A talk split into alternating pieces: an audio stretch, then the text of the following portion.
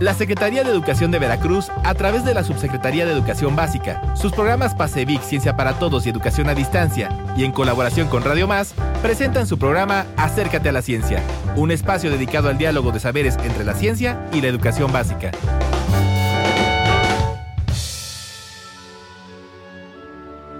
Sean bienvenidas y bienvenidos al programa Acércate a la Ciencia. Mi nombre es Zaira Pino y junto a mis compañeros Laura Citlali Morales y Juan Carlos Andrade, quienes formamos parte del programa Pasevic Ciencia para Todos, les estaremos acompañando para hablar acerca de los dinosaurios y su importancia para el entendimiento de la historia de la vida en el planeta Tierra y cómo a partir de su estudio podemos comprender los procesos de evolución de las especies y la extinción. Hablar de los dinosaurios es hablar de un tema que despierta inmediato interés en las niñas y los niños. Y recuerdo, maestra, que usted nos había platicado justo de una cita de un investigador acerca de cómo estos temas con los dinosaurios pueden despertar interés en ellos. Sobre todo, fíjate, Juan Carlos, que eh, Fernando Mata Rosas, académico de la Facultad de Psicología de la UNAM, explicó que los niños en edad preescolar les encuentran eh, bueno, encuentran en los dinosaurios una gran curiosidad porque al estar en una etapa de desarrollo cognitivo quieren sentir el control de la realidad a través del pensamiento. Y bueno, yo que tengo un hijo, este, desde los 3 hasta como los 5 años, él era una un gusto por los dinosaurios que yo hasta me estaba preocupando, de verdad. Y yo creo que muchos en casa este, podrán coincidir porque era, eh, él jugaba con su imaginación y con los dinosaurios, ¿no? ¿Cómo, cómo es, este, este proceso cognitivo los lleva a... y como docentes podemos, bueno, hacer uso de, los dinosaurios en cualquier momento para cualquier este aprendizaje que queramos. Pues justamente, eh, eh, digamos, ¿por qué despiertan interés los dinosaurios? Eh, por su tamaño, por sus colores, por las extrañas estructuras y formas de sus cuerpos, porque si vemos pues una maqueta o, un, un dinosaurio de plástico, pues podemos darnos cuenta que tienen estructuras que no son comunes ¿no? al resto de los animales. Entonces, eso despierta sin duda interés. Eh, y eso es una valiosa oportunidad para que los niños y las niñas se acerquen al estudio científico de la vida y comprender eh, como ahora sabemos, que la vida en el planeta Tierra ha tardado millones de años en evolucionar y desarrollarse. Y también, pues así eh, como hace millones de años antes de la existencia del ser humano, este gran número de especies de dinosaurios dominaba la Tierra.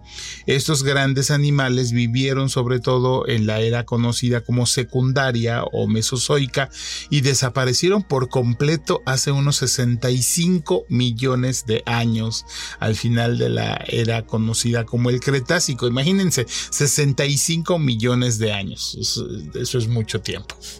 Sí, los dinosaurios pertenecen a un grupo de vertebrados, bueno, a los vertebrados. Su hábitat y el de sus parientes estuvo tanto en tierra firme como en el agua, asimismo en el aire. Eso les permitió evolucionar y diversificarse en un gran número de especies que aparecieron en diferentes eras. Algunos de estos animales fueron depredadores carnívoros como el famoso Tyrannosaurus, mientras que otros fueron herbívoros como el Apatosaurus y el Brachiosaurus. Esos últimos de gran tamaño que pudieran alcanzar hasta 20 metros de altura. Yo creo que todos tenemos un dinosaurio favorito y uno de los míos es el Brontosaurus. Me encanta porque es, enorme cuello. Aparte que los dinosaurios podían ser tan pequeños como un lagarto o mucho más grande que un elefante. Algunos eran bípedos y otros cuadrúpedos, es decir, algunos caminaban sobre dos patas y otros sobre cuatro. Los dinosaurios marinos eran buenos nadadores, mientras que las especies voladoras desarrollaron alas con una membrana llamada patagio. Solían vivir y desplazarse en grupos. El término dinosaurio fue utilizado por los científicos hace apenas unos 200 años y ha pasado a nuestro lenguaje cotidiano con numerosas connotaciones.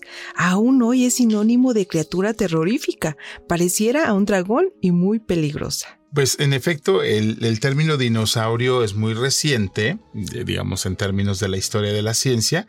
Se sabe que en 1822 una mujer médica, fíjense qué interesante el rol de las mujeres en la ciencia, una mujer médica coleccionista de fósiles realizó un descubrimiento decisivo que demostró oficialmente la existencia de un grupo de reptiles gigantescos. Estos dientes los encontró en el condado de Sussex, en el Reino Unido, y eran numerosos dientes fosilizados. Su esposo, que era geólogo, es decir, esto, estudiaba pues, la, corteza terrestre, los atribuyó a un animal que se parecía a una iguana americana y en consecuencia bautizaron, digamos, el espécimen que encontraron con el nombre de iguanodón. Y por esa misma época, un especialista, también inglés y de apellido Buckland, describió unos fósiles que presentaban un aspecto muy diferente. Se trataba de vertebrados en los que el hueso de la mandíbula se asemejaba al de un lagarto gigante, y así lo llamó Megalosaurus o gran reptil. De este modo, en 1841 se aceptó que la Tierra había pasado por un periodo de la historia cuya existencia hasta entonces se desconocía. En este año y en una reunión científica, el paleontólogo Richard Owen habló por primera vez de la existencia de un grupo muy importante de animales completamente extinguidos, de un tamaño extraordinario. Owen los denominó dinosauria, palabra que significa lagartos terribles. Así, a partir del estudio formal de los fósiles, se dio origen a la ciencia de la paleontología, la cual ha permitido que los científicos hayan descubierto un número cada vez más grande y variado de especies. Fíjense bien que en épocas recientes un coleccionista de fósiles llamado Rubén Carolini descubrió en la Patagonia Argentina los restos de un dinosaurio predador gigantesco. Este carnívoro llamado Gigantosaurus carolini debía medir entre 13 o 14 metros de longitud y, pesar alrededor de 8 toneladas. Además, por su tipo de diente, se asumió que era carnívoro, por lo que se trataba posiblemente del mayor carnívoro que jamás haya existido sobre la Tierra, superior incluso al popular Tiranosaurio Rex. Se calcula que pudo vivir hace 95 millones de años. Respecto a lo que hoy sabemos sobre el comportamiento de estos grandes animales, los hallazgos de los paleontólogos nos informan que los dinosaurios vivían en grupos familiares. En 1920, en Mongolia, se hizo un descubrimiento especialmente interesante. Se encontraron nidos y huevos fosilizados.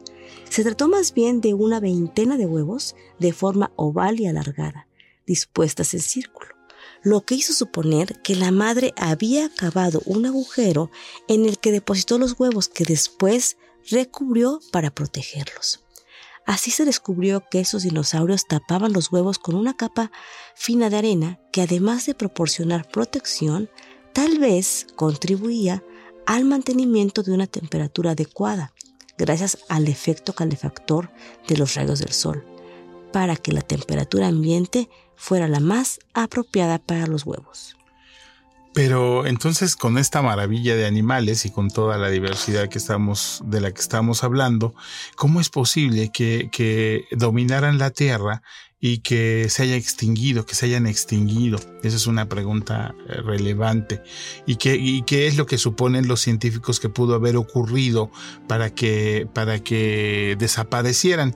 Pues bien, eh, para los especialistas, la extinción de los dinosaurios ocurrió hace 65 millones de años, como ya decíamos. Junto con los dinosaurios, otros seres vivos también se extinguieron. Hubo una gran extinción en esa etapa de, de la vida. Y entre ellos también desaparecieron todos los reptiles marinos. También desaparecieron las especies de cocodrilos que vivían en el mar. Solo quedaron los cocodrilos terrestres. Y los reptiles voladores desaparecieron también.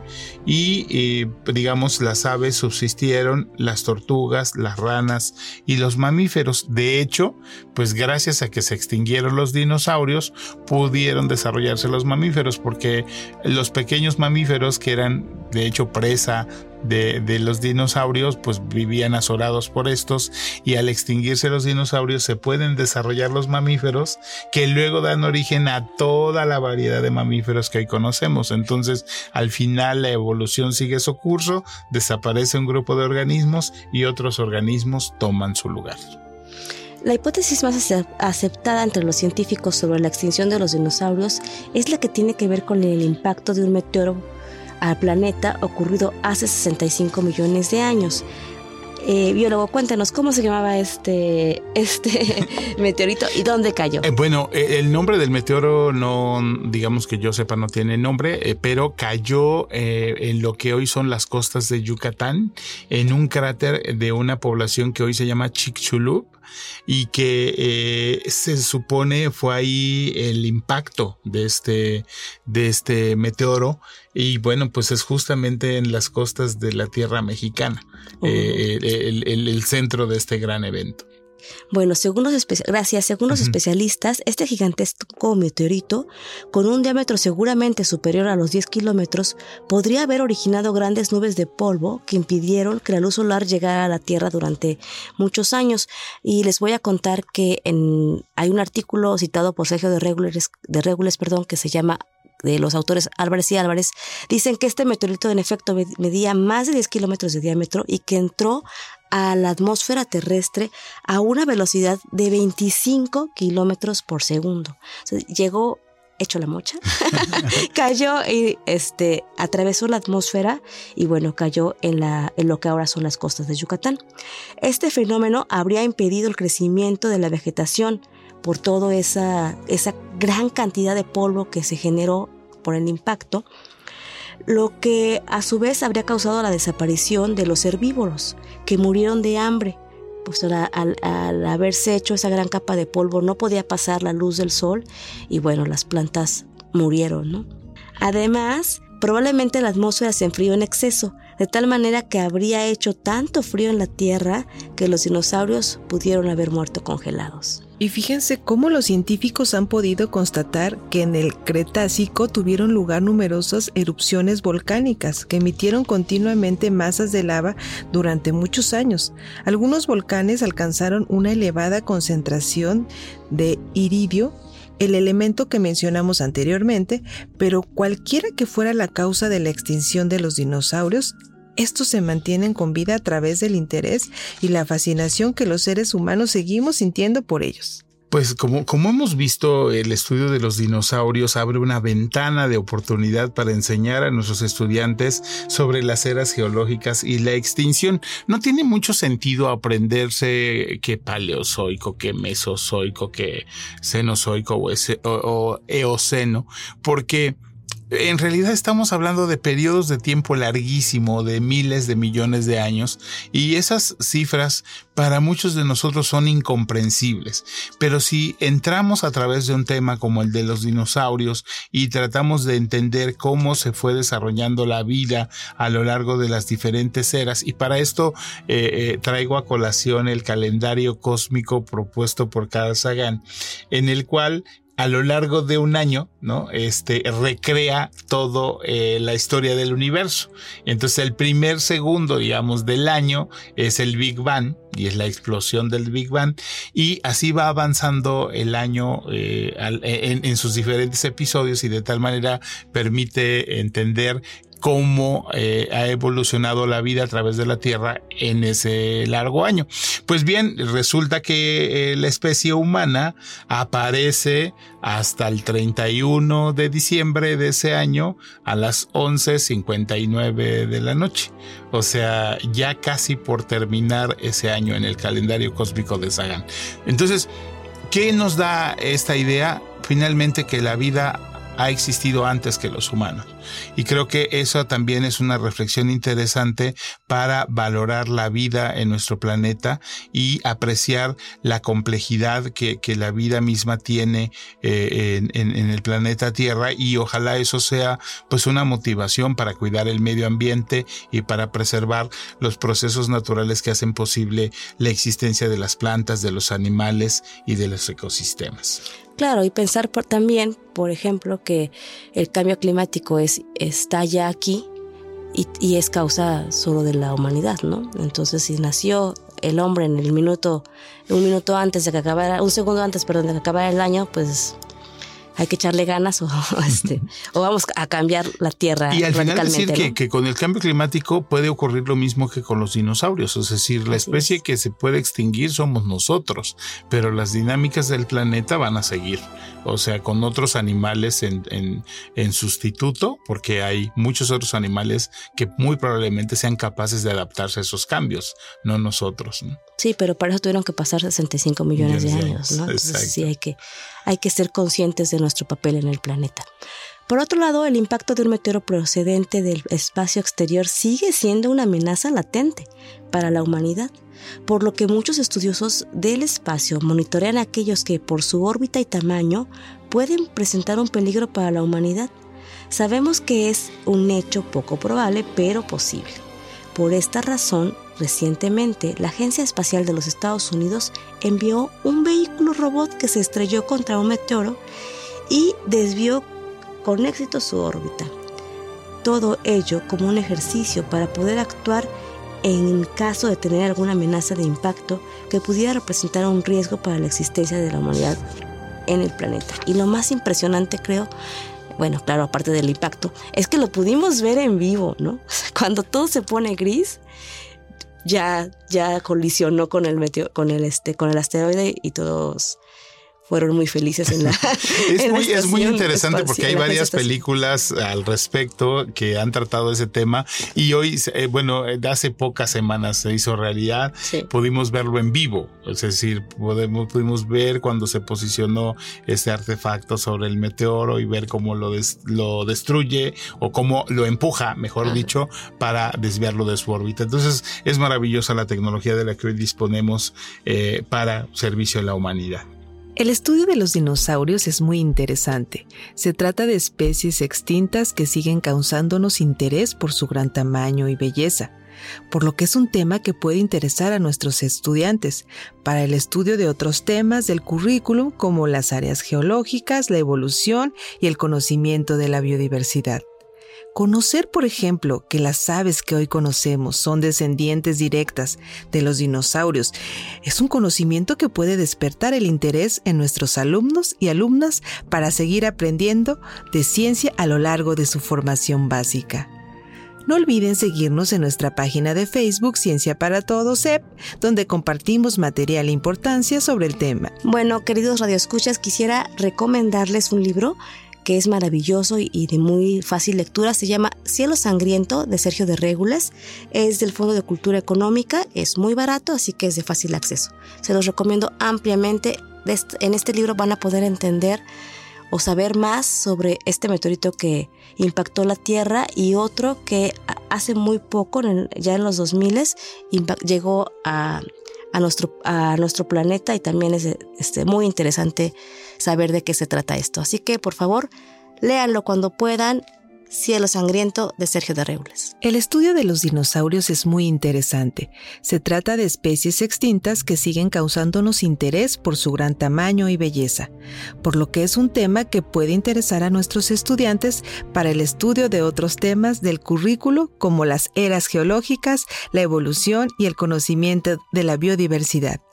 Conocer, por ejemplo, que las aves que hoy conocemos son descendientes directas de los dinosaurios es un conocimiento que puede despertar el interés en nuestros alumnos para seguir aprendiendo de ciencia a lo largo de su formación básica. No olviden seguirnos en nuestra página de Facebook Ciencia para Todos EP, donde compartimos material de importancia sobre el tema de hoy. También pueden escribirnos a través de nuestro correo electrónico cienciaparatodos.msep.gov.mx. Muchas gracias y nos escuchamos pronto. Hasta la próxima. La Secretaría de Educación de Veracruz, a través de la Subsecretaría de Educación Básica, sus programas PASEVIC Ciencia para Todos y Educación a Distancia y en colaboración con Radio Más, presentaron su programa Acércate a la Ciencia, un espacio dedicado al diálogo de saberes entre la ciencia y la educación básica.